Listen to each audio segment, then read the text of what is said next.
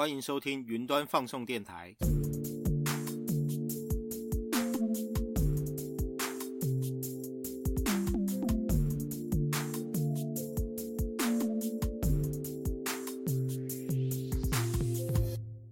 Hello，我是主持人克劳德。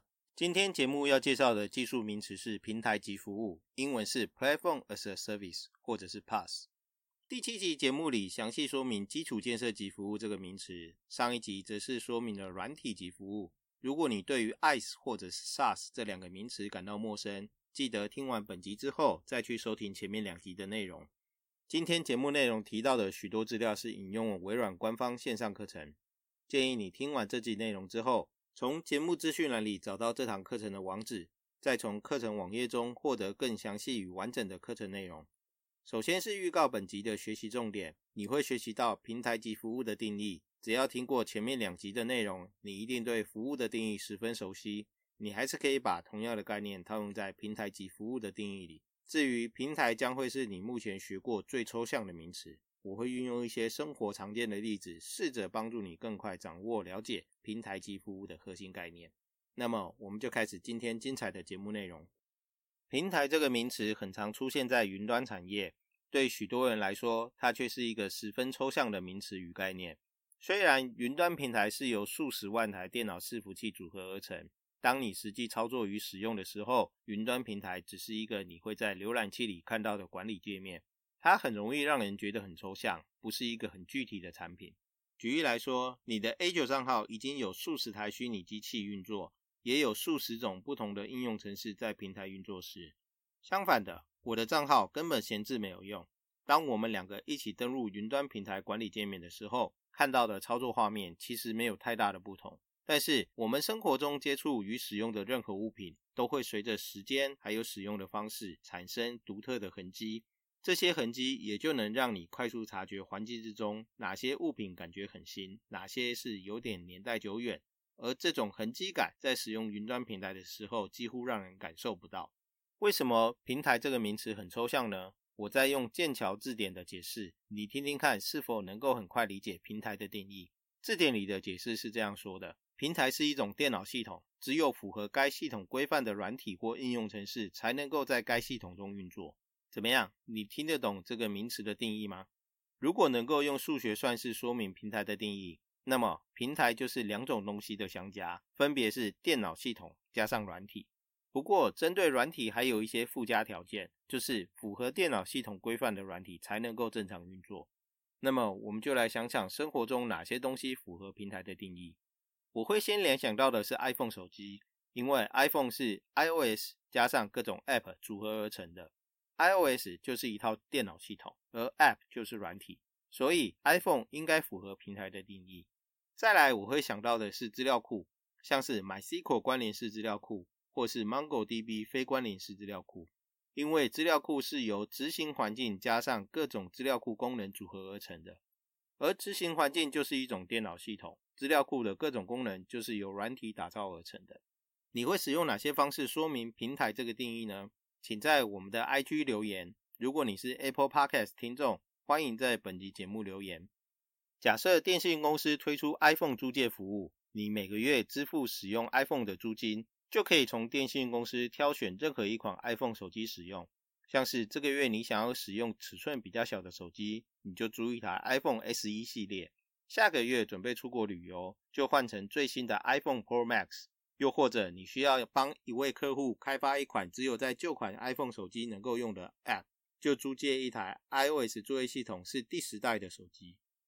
将 iPhone 这个平台变成一种服务的模式，就是平台级服务的基本概念。你实际上并没有拥有一台 iPhone 的手机，因为手机是跟电信公司租来的。但是你却可以随时使用 iPhone 提供的各种功能，无论是最新的功能，还是需要版本比较旧的功能，都可以更换。这种平台及服务的模式有一个不方便的地方，就是你能够选择的 iPhone 手机是受限于电信公司。假如你选择的电信公司只提供最新的 iPhone 十五，你想要使用 iPhone 十四或者是更旧的机款的时，你就没有办法选择了，因为电信公司不提供其他的选项。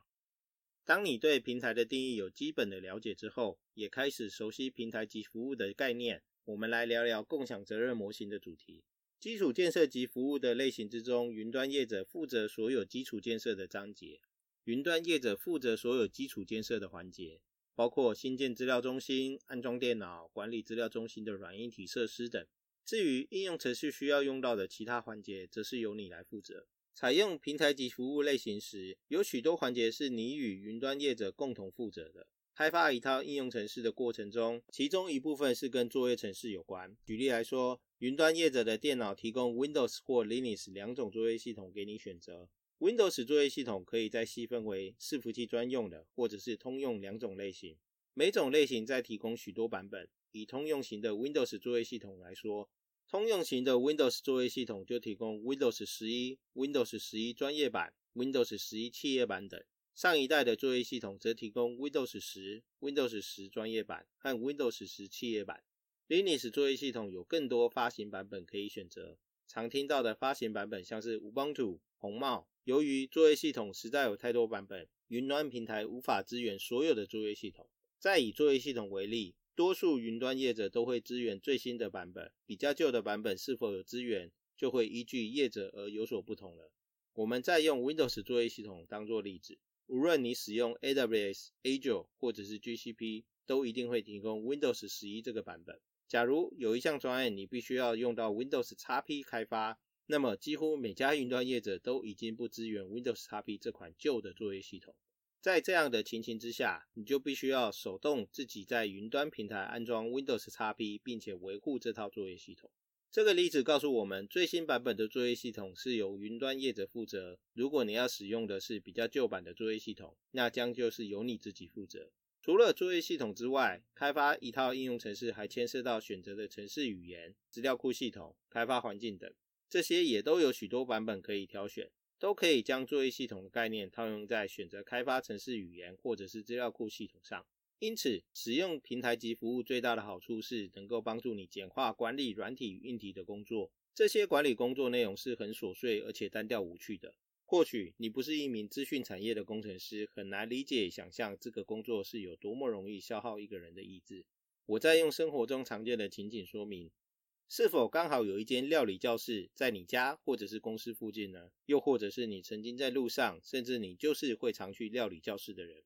料理教室通常就像是一间设备齐全的厨房，提供各种炉具、餐具和冰箱硬体设施，甚至还提供常见的食材，也提供料理的教学服务。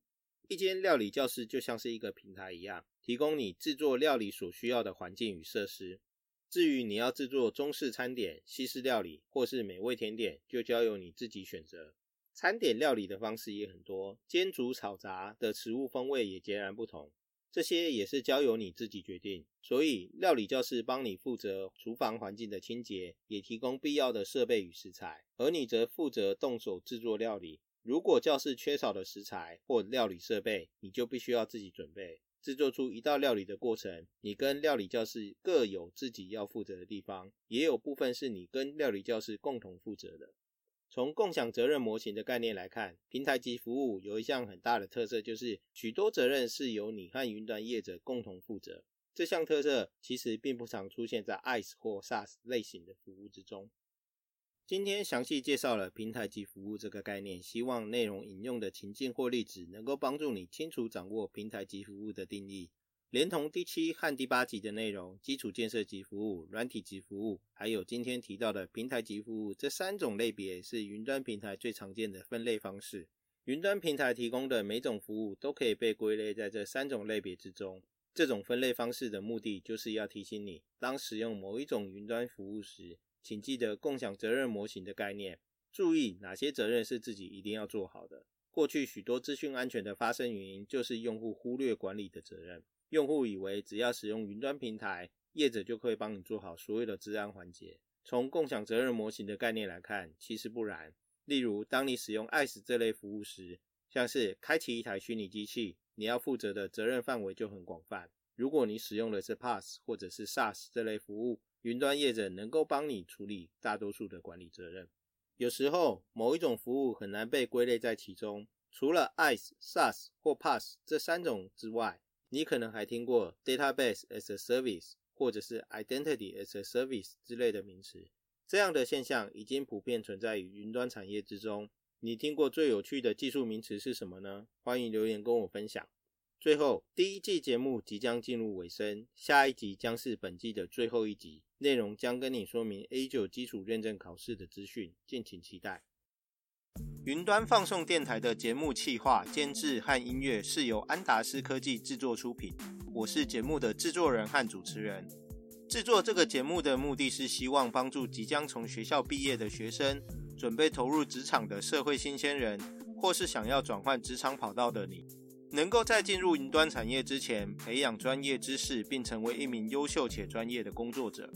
如果你认同我的创作理念，请在你的 IG 跟朋友分享收听心得，帮助其他人更容易找到这个节目。